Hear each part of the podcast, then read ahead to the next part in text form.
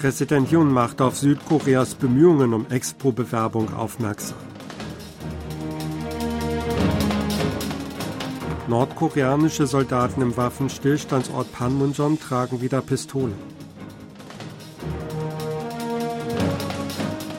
Südkorea will laut stellvertretenden Sicherheitsberater Postenhäuser an der Grenze wieder aufbauen.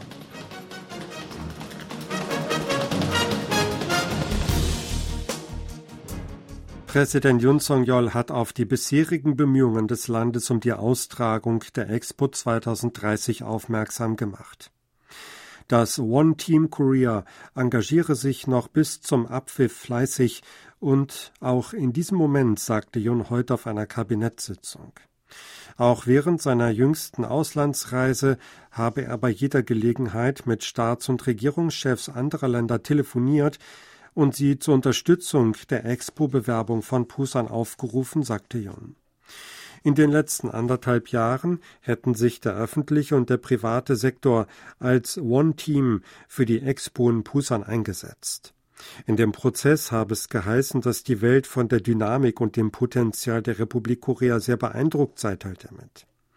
Jun erklärte, dass man für eine ausgewogene Entwicklung und ein rapides Wachstum des Landes die Weltausstellung in Pusan mit Nachdruck angestrebt habe. Man könne sagen, dass die Regierung dabei den Leitsatz der von ihr vorgelegten Diplomatie als globaler Schlüsselstaat richtig beherzigt habe. Nordkoreanische Soldaten in der gemeinsamen Sicherheitszone JSA Panmunjom tragen nach Quellenberichten nun Pistolen. Laut mehreren militärischen Quellen Südkoreas und der USA am Dienstag tragen nordkoreanische Wachsoldaten in der JSA seit der zweiten Hälfte der vergangenen Woche im Einsatz wieder Pistolen. Die Wachsoldaten auf südkoreanischer Seite bleiben noch unbewaffnet. Der Sprecher des Verteidigungsministeriums in Seoul, John Ha-kyu, sagte heute vor der Presse, dass das Militär die Entwicklungen bei der nordkoreanischen Armee aufmerksam verfolgen und Maßnahmen entsprechend der Situation ergreifen werde. Eine Demilitarisierung der JSA ist im innerkoreanischen Militärabkommen von 2018 vorgesehen. Als Reaktion auf den Start eines militärischen Spionagesatelliten durch Nordkorea hatte die südkoreanische Regierung am vergangenen Mittwoch den Teil des Abkommens über die Ausweisung von Flugverbotszonen ausgesetzt. Daraufhin hatte Nordkorea am darauffolgenden Tag das gesamte Abkommen für nichtig erklärt.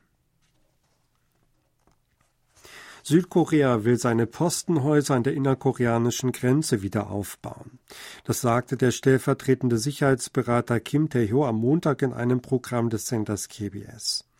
Südkorea wolle ebenfalls wieder Wachpostengebäude richten, nachdem Nordkorea damit am Montag begonnen habe. Südkorea könne nicht untätig bleiben, wenn Nordkorea wieder schwere Geschütze an die Grenze bringe und dort nachts Wachen postiere, wie am Montag von Südkorea veröffentlichte Aufklärungsfotos zeigten. Seoul wolle zügig, aber ruhig Gegenmaßnahmen zu den Schritten treffen, mit denen Pyongyang ganz bewusst gegen das gesamte Abkommen von 2018 verstoße. Nordkorea hatte die Wiederaufnahme aller militärischen Aktivitäten angekündigt, die nach einem innerkoreanischen Abkommen von 2018 gestoppt worden waren. Der Norden reagiert damit auf die teilweise Aussetzung des Abkommens durch Südkorea. Seoul hatte diese Maßnahme wiederum beschlossen, weil Nordkorea einen Spionagesatelliten ins All beförderte. Mit dem Abkommen vom September 2018 hatten sich beide Teilstaaten auf Maßnahmen zum Abbau militärischer Spannungen geeinigt. Die US-Regierung hat Nordkoreas Verlegung von Soldaten und Ausrüstung in die demilitarisierte Zone DMZ kritisiert. Das erhöhe das Risiko militärischer Spannungen und von Fehlkalkulationen auf der koreanischen Halbinsel, sagt ein Sprecher des US-Außenministeriums am Montag auf Anfrage südkoreanischer Medien.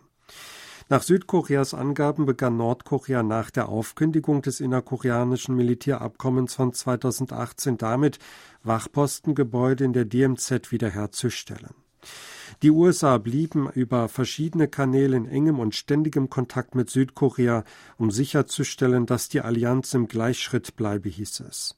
Die USA unterstützten die Bemühungen um durch eine militärische Koordinierung, Transparenz und Maßnahmen zur Risikominderung die militärischen Spannungen auf der koreanischen Halbinsel und in der Welt zu managen und abzubauen, betonte der Sprecher. Nordkoreas Spionagesatellit soll Aufnahmen vom Weißen Haus, dem US-Verteidigungsministerium und Flugzeugträgern an einem US-Stützpunkt gemacht haben.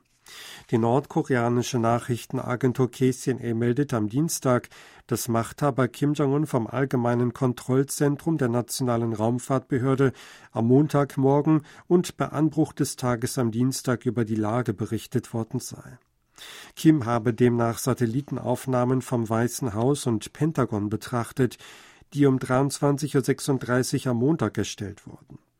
Auch weniger als eine Minute später erstellte Bilder vom Marinestützpunkt Naval Station Norfolk, von der Werft Newport News Shipyard und des Virginia Flugplatzes habe Kim sich angeschaut. Nordkorea behauptete, dass es nach dem Start am Dienstag der Vorwoche zunächst Fotos von wichtigen Anlagen in Südkorea und den USA gemacht habe. Die Bilder wurden aber noch nicht publik gemacht. Kim habe sich mit den Fortschritten vor der offiziellen Inbetriebnahme sehr zufrieden gezeigt. Laut KCNA wird zurzeit eine Feinabstimmung vorgenommen, man sei aber ein oder zwei Tage vor dem Zeitplan. Malikyong 1 soll am Freitag nach einer sieben- bis zehntägigen Überprüfung der Funktionen offiziell in Betrieb gehen. Die UN-Sicherheitsratssitzung zu Nordkoreas Satellitenstadt hat keine greifbaren Ergebnisse gebracht. Das Gremium kam am Montag am UN-Hauptsitz in New York zusammen. Der für den Nahen Osten, Asien und Pazifik zuständige stellvertretende Generalsekretär Khalid Chiari verurteilte den Staat als Verstoß gegen Sicherheitsratsresolutionen und ernsthafte Bedrohung für die internationale Luftfahrt und den Seeverkehr. Zwar habe Nordkorea Japans Küstenwache vorab über den Staat informiert, nicht aber die Internationale Seeschifffahrtsorganisation, Internationale Zivilluftfahrtorganisation oder die Internationale Fernmeldeunion. Nordkoreas Botschafter bei den Vereinten Nationen Kim Song wies den Vorwurf des Verstoßes gegen Sicherheitsratsresolutionen zurück. Es habe sich um eine legitime Ausübung des Souveränitätsrechts gehandelt. Südkoreas Botschafter bei den Vereinten Nationen Hang Jun-kuk sagte, dass Nordkoreas Sanktionsverstöße ein Ausmaß erreichten, mit dem Ratsentscheidungen nun fast verspottet werden. Die Verbraucherstimmung in Südkorea hat sich im November den vierten Monat in Folge eingetrübt. Nach Angaben der Bank of Korea am Dienstag stand der Konsumklimaindex im November bei 97,2. Das sind 0,9 Punkte weniger als einen Monat zuvor. Damit ging es den vierten Monat in Folge abwärts, seit der Konsumklimaindex im August um 0,1 Punkte auf 103,1 gesunken war. Die Zentralbank führte das Ergebnis auf die anhaltend schwache Binnennachfrage infolge hoher Preise und Zinsen zurück, obwohl es Anzeichen für eine Exporterholung gebe.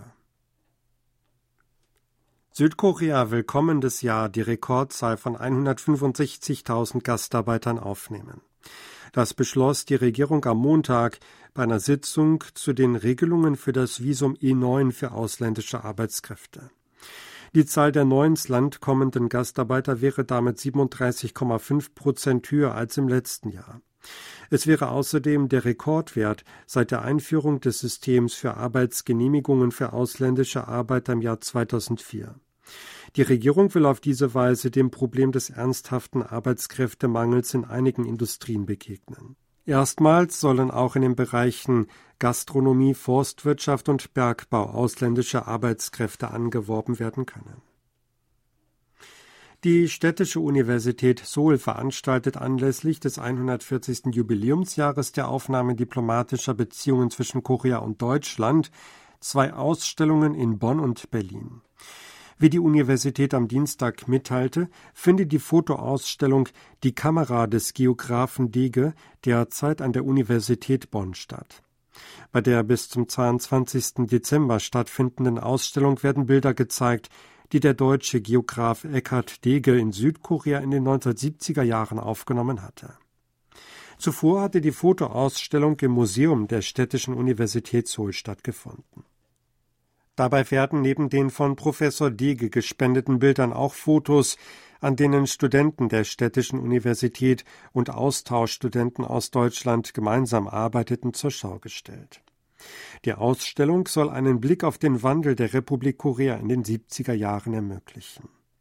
Im Koreanischen Kulturzentrum in Berlin findet vom 30. November bis zum 26. April nächsten Jahres die Ausstellung Deutschland trifft Korea statt. Dabei werden Wahrzeichen in Südkorea, darunter das Tor Sungnemun, auf interaktive Weise vorgestellt. Sie hörten aktuelle Meldungen aus Seoul, gesprochen von Sebastian Ratzer.